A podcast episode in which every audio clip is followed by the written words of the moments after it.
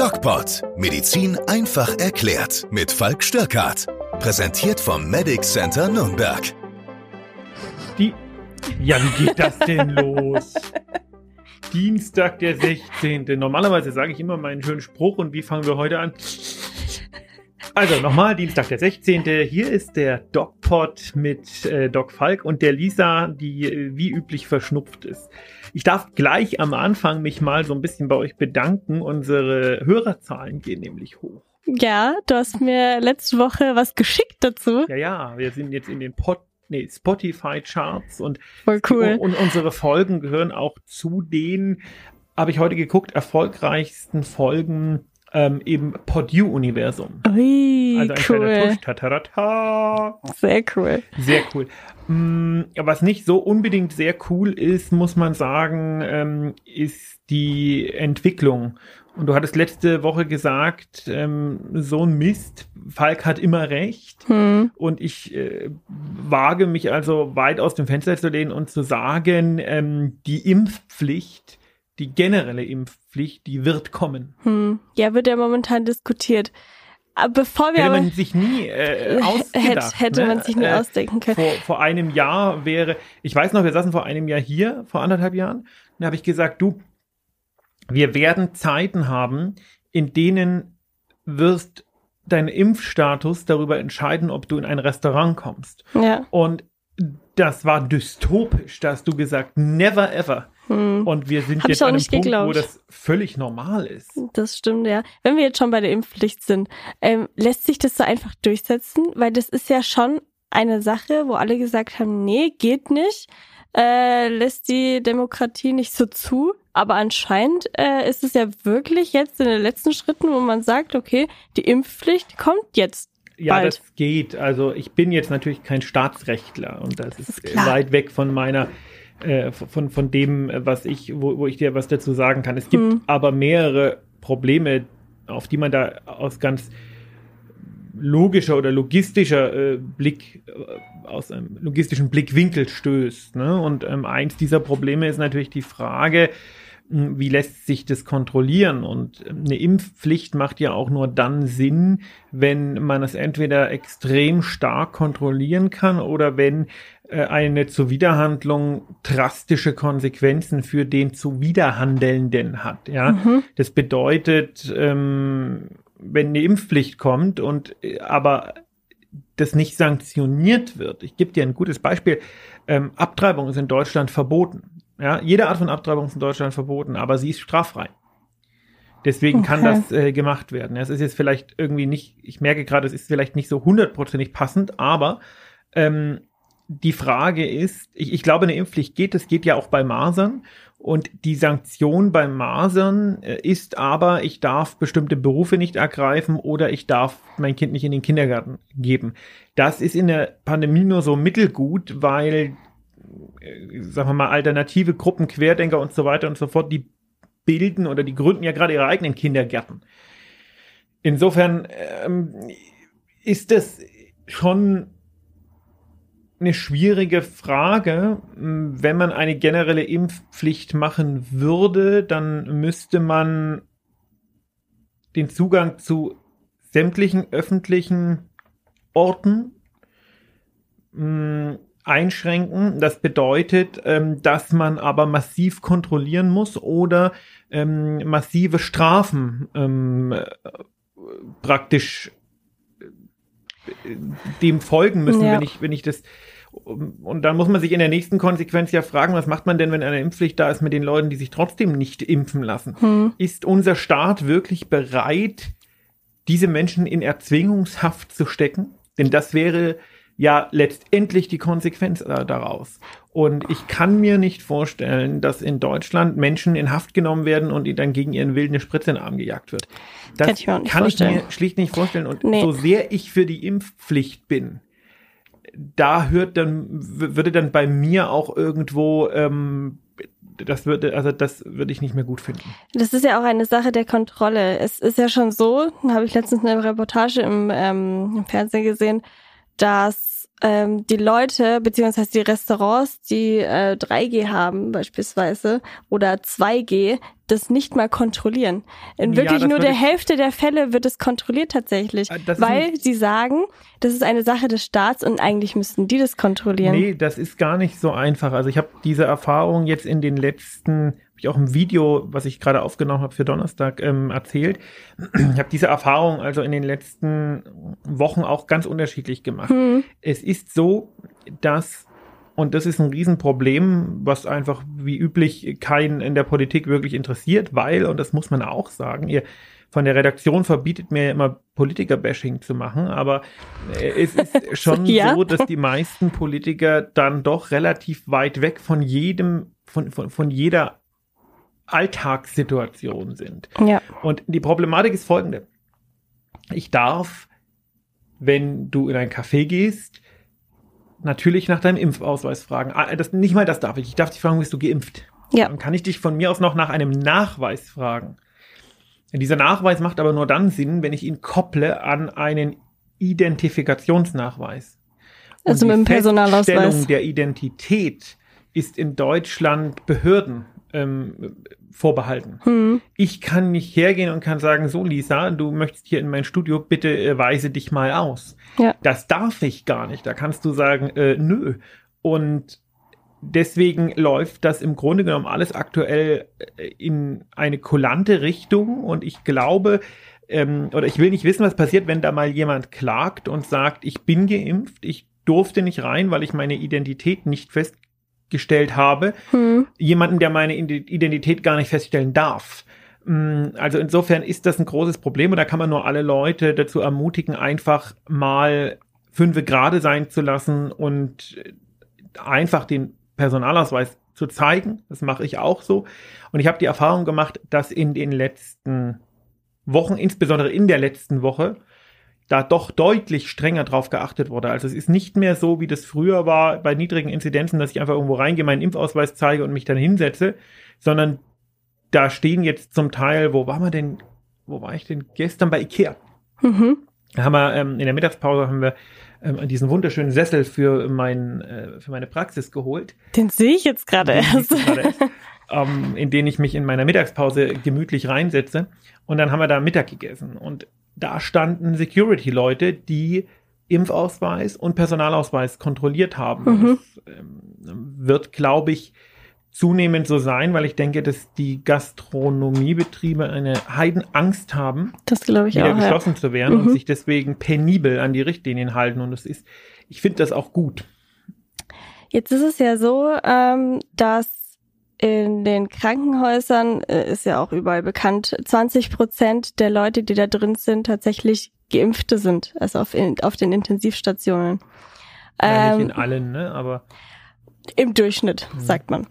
Ähm, und jetzt gilt ja in einigen Einrichtungen auch schon 2G. So, jetzt sind aber die Geimpften auch betroffen natürlich. Und sie sind auch auf den Intensivstationen. Inwieweit ist denn 2G überhaupt sinnvoll?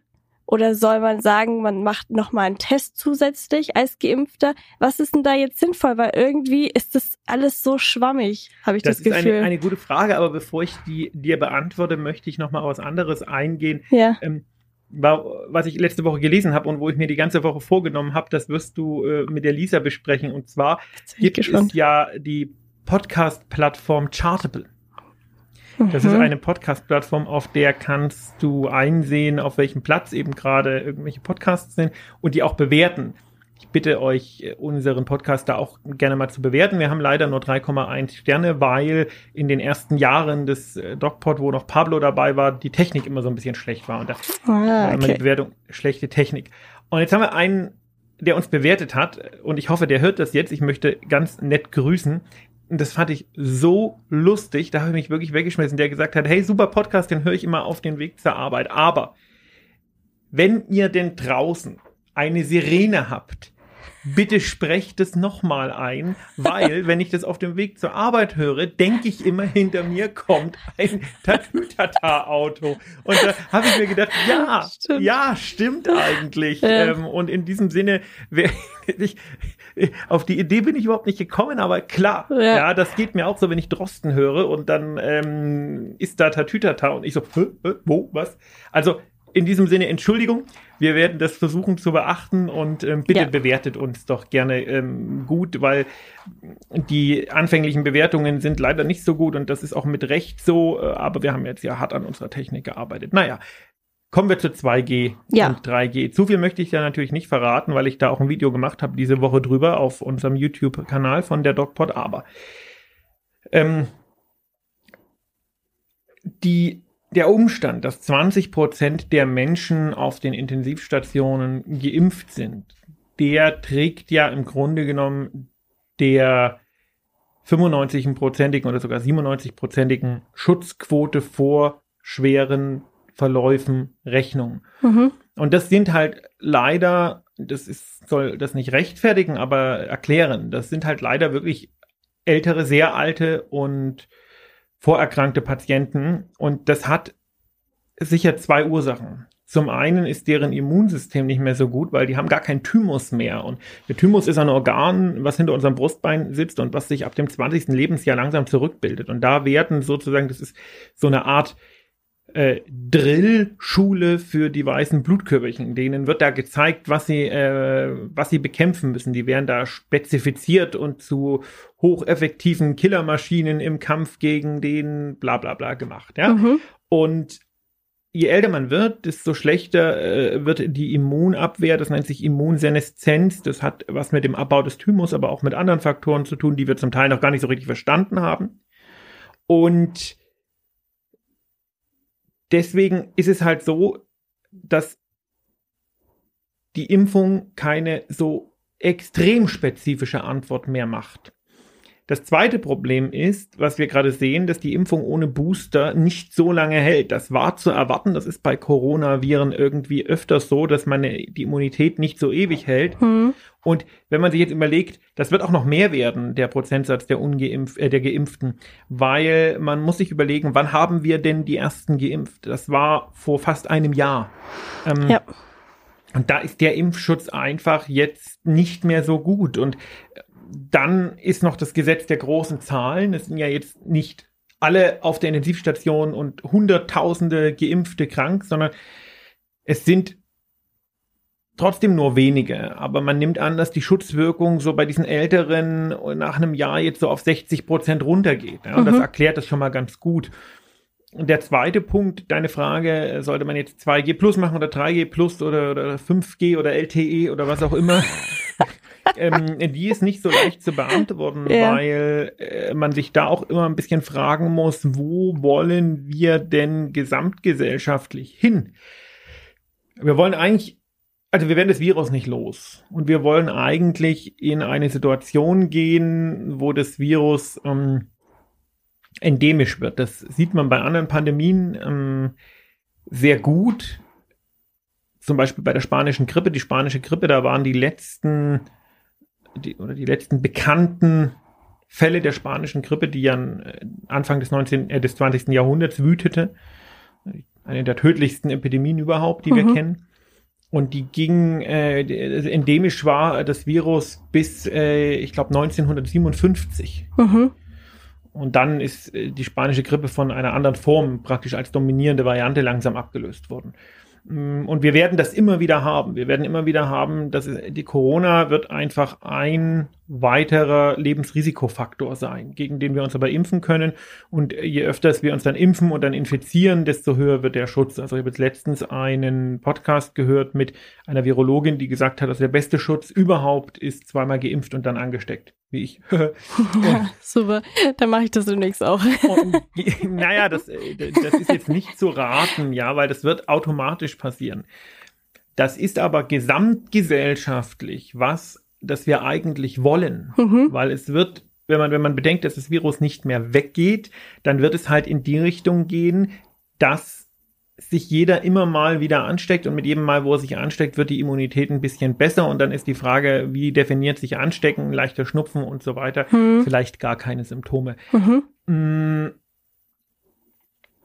Durch das Testen von asymptomatischen Geimpften gehen wir aber in eine Sackgasse. Ähm, man kann das ja vielleicht erzählen. Wir haben äh, heute Abend äh, vom, von unserem äh, Medic Center, wo wir beide arbeiten, eine Veranstaltung. Es ist ja eine sehr großer Arbeitgeber hier in der Region und wir haben lange überlegt, ihr habt lange überlegt, ob diese Veranstaltung überhaupt stattfinden soll.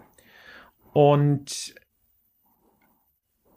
ihr habt euch für Ja entschieden und zwar äh, unter der Maßgabe 2G. Mhm. Und ich habe laut aufgeschrien und gesagt, seid ihr irre? Weil natürlich asymptomatische ähm, Infizierte auf diese Art und Weise ans Tageslicht kommen. Das ist jetzt im medizinischen Bereich sinnvoll.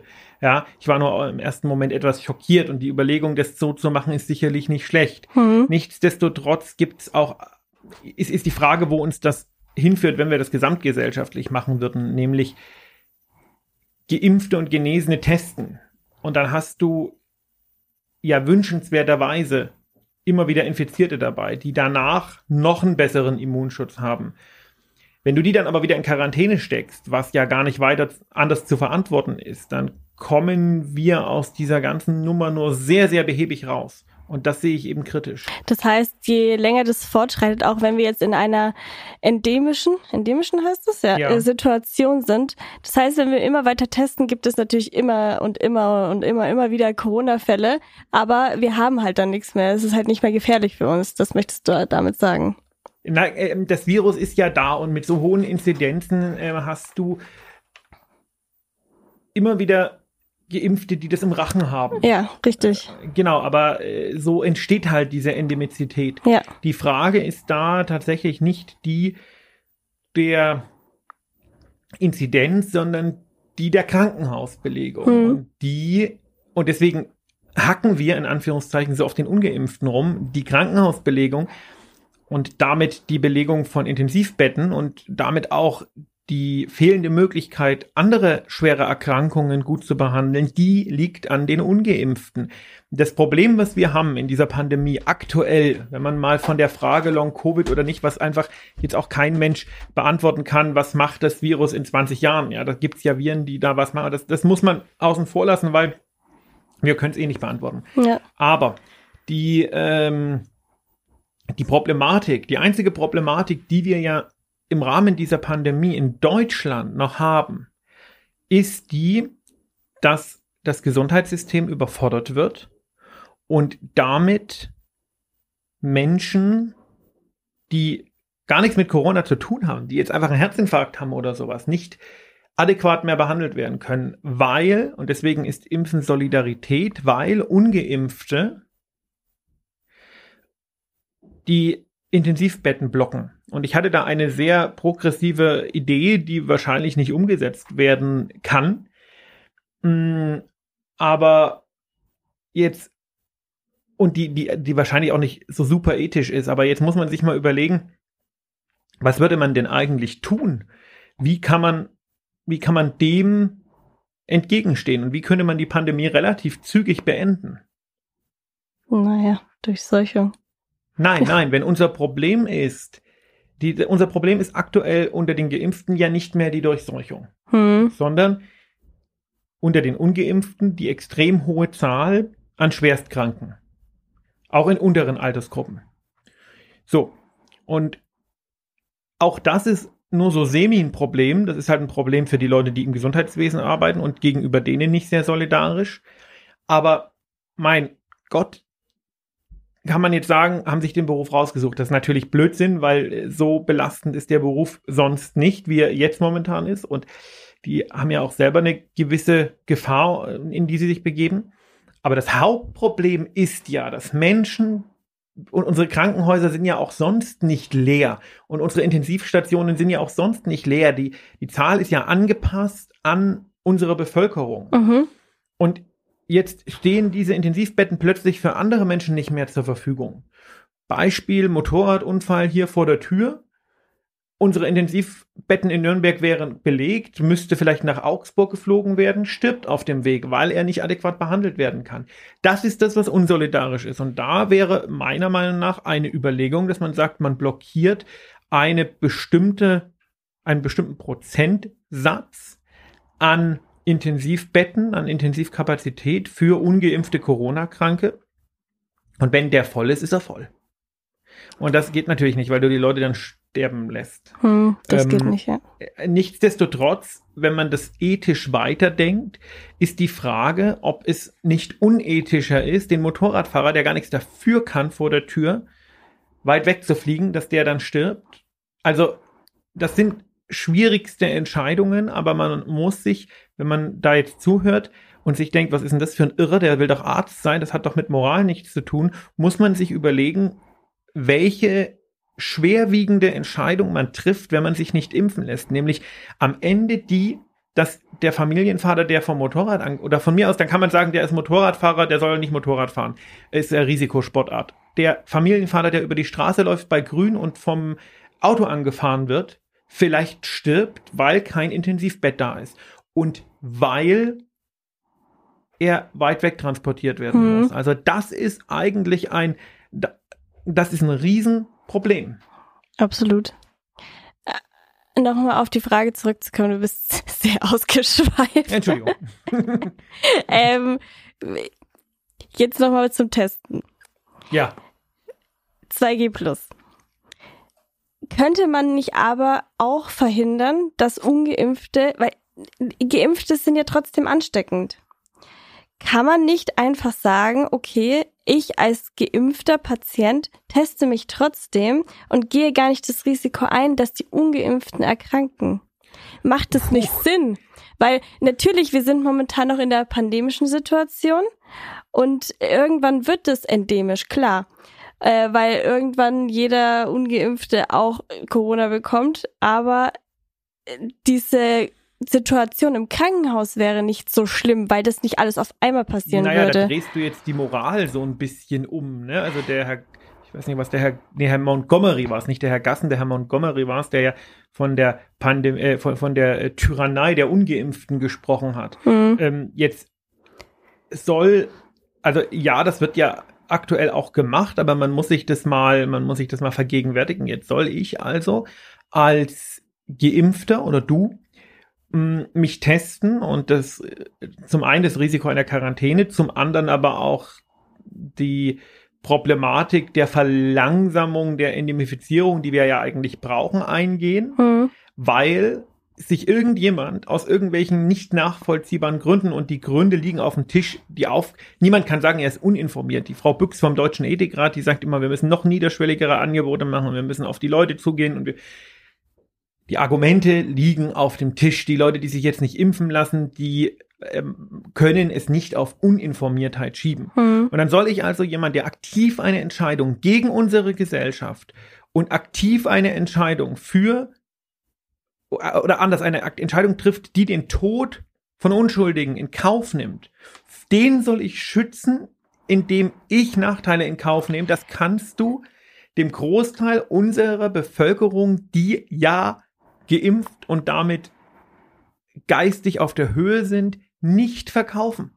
Halt, stopp. Bevor du dich jetzt aufregst. Es sind ja auch andere davon betroffen. Es sind ja auch die davon betroffen, die sich nicht impfen lassen können und die Kinder. Moment, Moment. Es, ich habe, das habe ich auch schon öfters jetzt in Interviews und so gesagt, Ja. ich habe in meiner gesamten Zeit als Corona-Arzt, seitdem das also anfing, noch nicht einen Menschen kennengelernt, der sich nicht impfen lassen kann.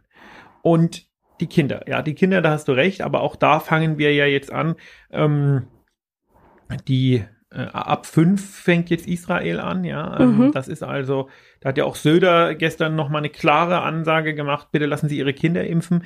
Ähm, die Kinder sind eine, eine Sparte, wo man sagt, okay, aber es gibt tatsächlich einige Menschen, die sagen, ich kann mich aus gesundheitlichen Gründen nicht impfen lassen.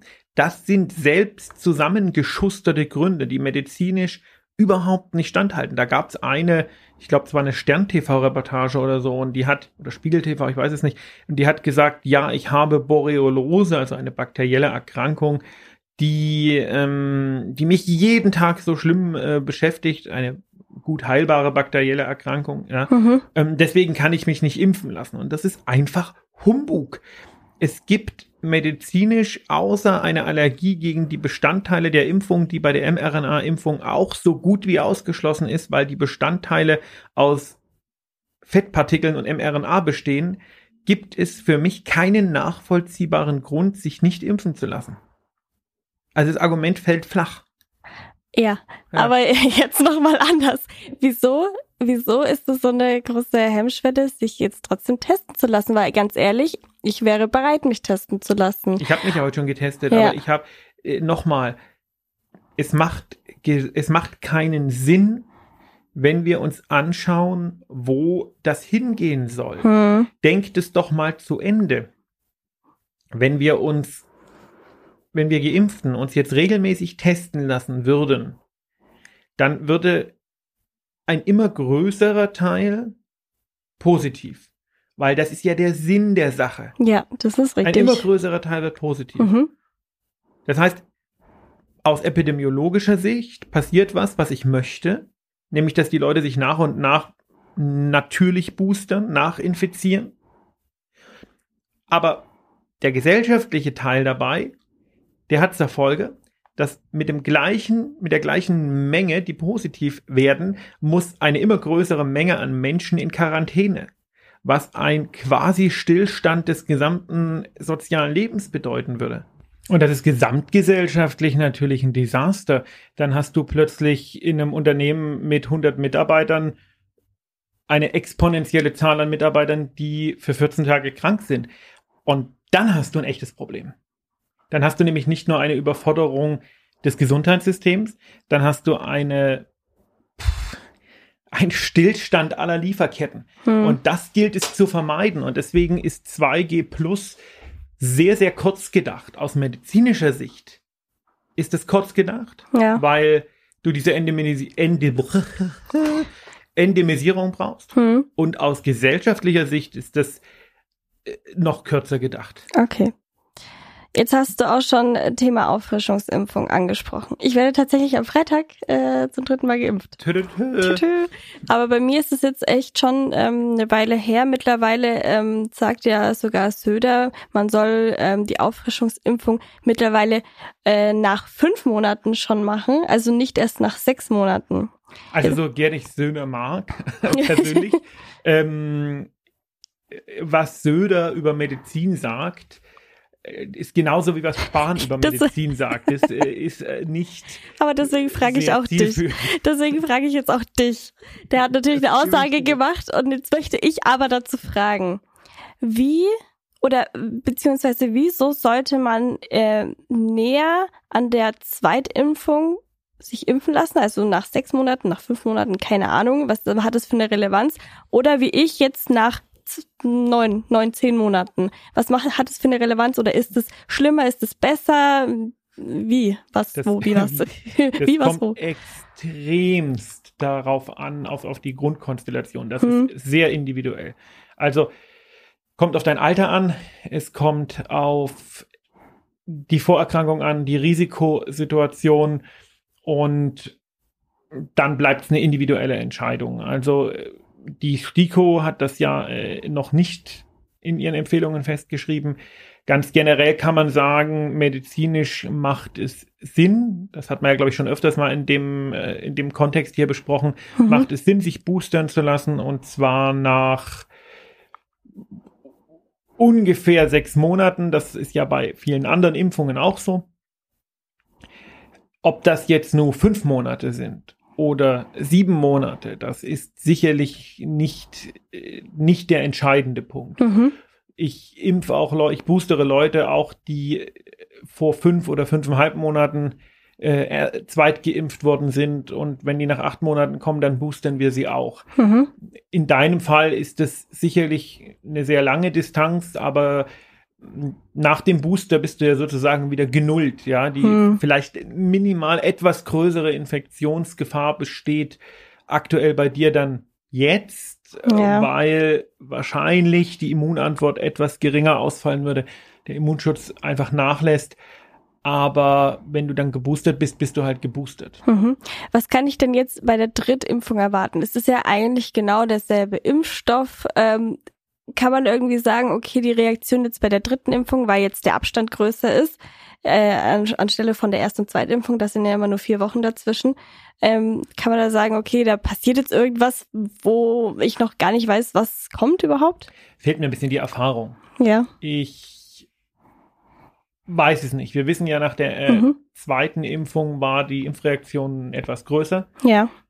Zu erwarten wäre jetzt eigentlich, dass sie weniger groß ist, weil man jetzt seine Memory-Zellen aufgebaut hat und dann hast du halt äh, diese Antikörper im Blut, also das Spike-Protein, beziehungsweise nicht im Blut, sondern in der Muskelzelle. Und das äh, wird dann wahrscheinlich lokal relativ stark ähm, gehemmt und bekämpft und dann weiß der Körper, aha, das Ding betrifft also, also die Frage ist ja, warum booster ich eigentlich? Und mein Immunsystem hat keine Augen. Das Immunsystem muss ja unterscheiden zwischen, ah, mein Körper ist gerade mal in Afrika und hat einmal irgendeinen Virus getroffen, den es nie wieder, das es nie wieder trifft Mhm. dann ist es nicht sinnvoll, so viel Energie für die Speicherung dieser Information aufzuwenden. Ja, so kann man sich vielleicht ein bisschen vorstellen. Mhm. Wenn mein Körper das Virus zweimal innerhalb von drei Monaten trifft, dann denkt er sich schon, ja, okay, der Kollege könnte wiederkommen. Und wenn er dann wiederkommt, dann weiß der Körper natürlich, wie er damit umzugehen hat und macht das auch ordentlich, aber dann weiß er, okay, irgendwie scheint das Ding hier rumzunerven und immer mal wieder zu kommen, da muss ich ähm, ein bisschen alert bleiben. Mhm. Und das ist tatsächlich eine Frage des Energiemanagements. Mhm. Memory-Zellen fließen durch den Körper, die müssen oder die sind im Gewebe, die müssen gefüttert werden, die müssen Stoffwechsel betreiben, die kosten Energie. Und der Körper ist natürlich darauf aus, keine Energie zu verschwenden. Das ist ein biologischer Imperativ. Mhm. Und deswegen nimmt der Immunschutz für bestimmte Erreger, je nach Gefährlichkeit, auch Konstellation und so weiter, mit der Zeit ab, weil wenn der Körper nur einmal diesem, diesem, äh, inf diesen infektiösen Agens, also dem, dem Erreger ausgesetzt ist und, und dann nie wieder, dann sagt er sich, okay, irgendwie war wohl doch nur eine Afrika-Reise, dann können wir die Killerzellen killen Löschen. und dann brauchen die praktisch nicht mehr so viel Energie, Mhm. um zu leben. Okay, interessant. Ja, Ja. ich bin gespannt, wie es am Freitag bei mir ausschaut. Ja, du kannst Ob es ja nächste Woche mal berichten. Ja, Wir werden ich- das mal äh, in, das mal irgendwie in ähm, Erinnerung Ja. behalten. Weil ich hatte nämlich, also bei, den, bei der ersten und zweiten Impfung hatte ich tatsächlich gar nichts. Bei der zweiten Impfung war ich ein bisschen platt, aber wirklich so ein bisschen müde.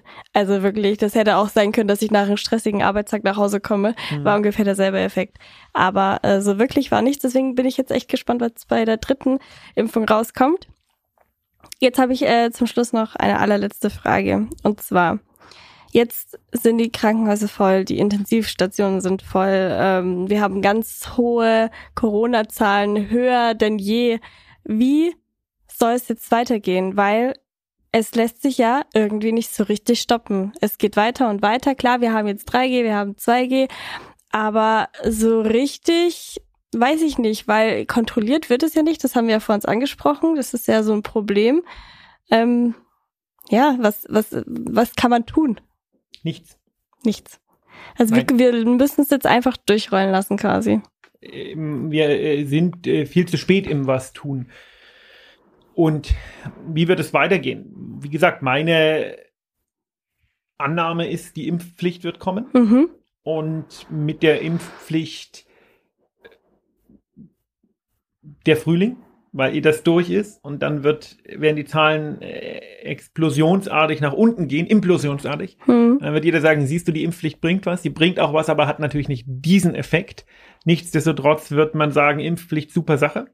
Und dann ist die Pandemie in Deutschland vorbei. Das ist meine Prognose. Aber die Frage, und, und ich habe jetzt clevererweise, ähm, bin ich, habe ich im Frühjahr angesetzt. Die Frage, wie das diesen Winter werden wird, äh, die will ich dir gar nicht beantworten, weil das wird schlimm.